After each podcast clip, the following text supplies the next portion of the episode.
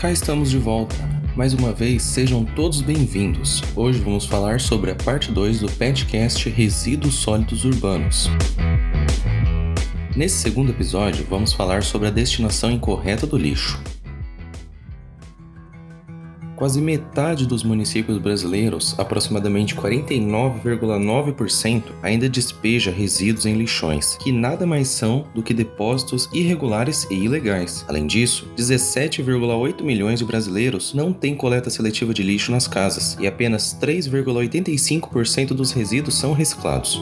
Os dados fazem parte do Índice de Sustentabilidade da Limpeza Urbana, elaborado pelo Sindicato Nacional de Empresas de Limpeza Urbana. As cinco cidades com maiores índices de tratamento sustentável de seus resíduos foram Santos, Niterói, Caxias do Sul, Blumenau e Porto Alegre. Dos 5.570 municípios existentes em todo o país, apenas 3.468 enviaram dados para classificação nesse índice. Além disso, lembramos ainda que, segundo a Política Nacional de Resíduos Sólidos, a destinação final dos resíduos deve ser feita por todos os municípios brasileiros em aterros sanitários até 2021 e 2022, conforme o tamanho da população do município. Lembrando que propostas aprovadas pelo Congresso Nacional já prorrogaram essa data duas vezes. Primeiramente seria para o ano de 2010, depois 2014 e agora até 2022. Entre os municípios pesquisados, os que adotaram uma estrutura de arrecadação específica seja na forma de taxa ou tarifa, conseguiram construir aterros sanitários ambientalmente seguros e posteriormente melhoraram os índices de reciclagem. Consequentemente, conseguem garantir a continuidade dos serviços por meio de um efeito comportamental na consciência das pessoas, incentivando a redução da geração de lixo e a separação para reciclagem e compostagem. Lembre-se que quanto mais pessoas fizerem a separação correta do lixo, menor será a tarifa do lixo na sua cidade, pois mais fácil será feita a reciclagem e maior será a vida útil dos aterros. E na sua casa, você pratica a separação do lixo? Caso sim, parabéns, continue assim. Você é parte ativa dessa grande rede que mantém sustentável o ciclo dos resíduos sólidos.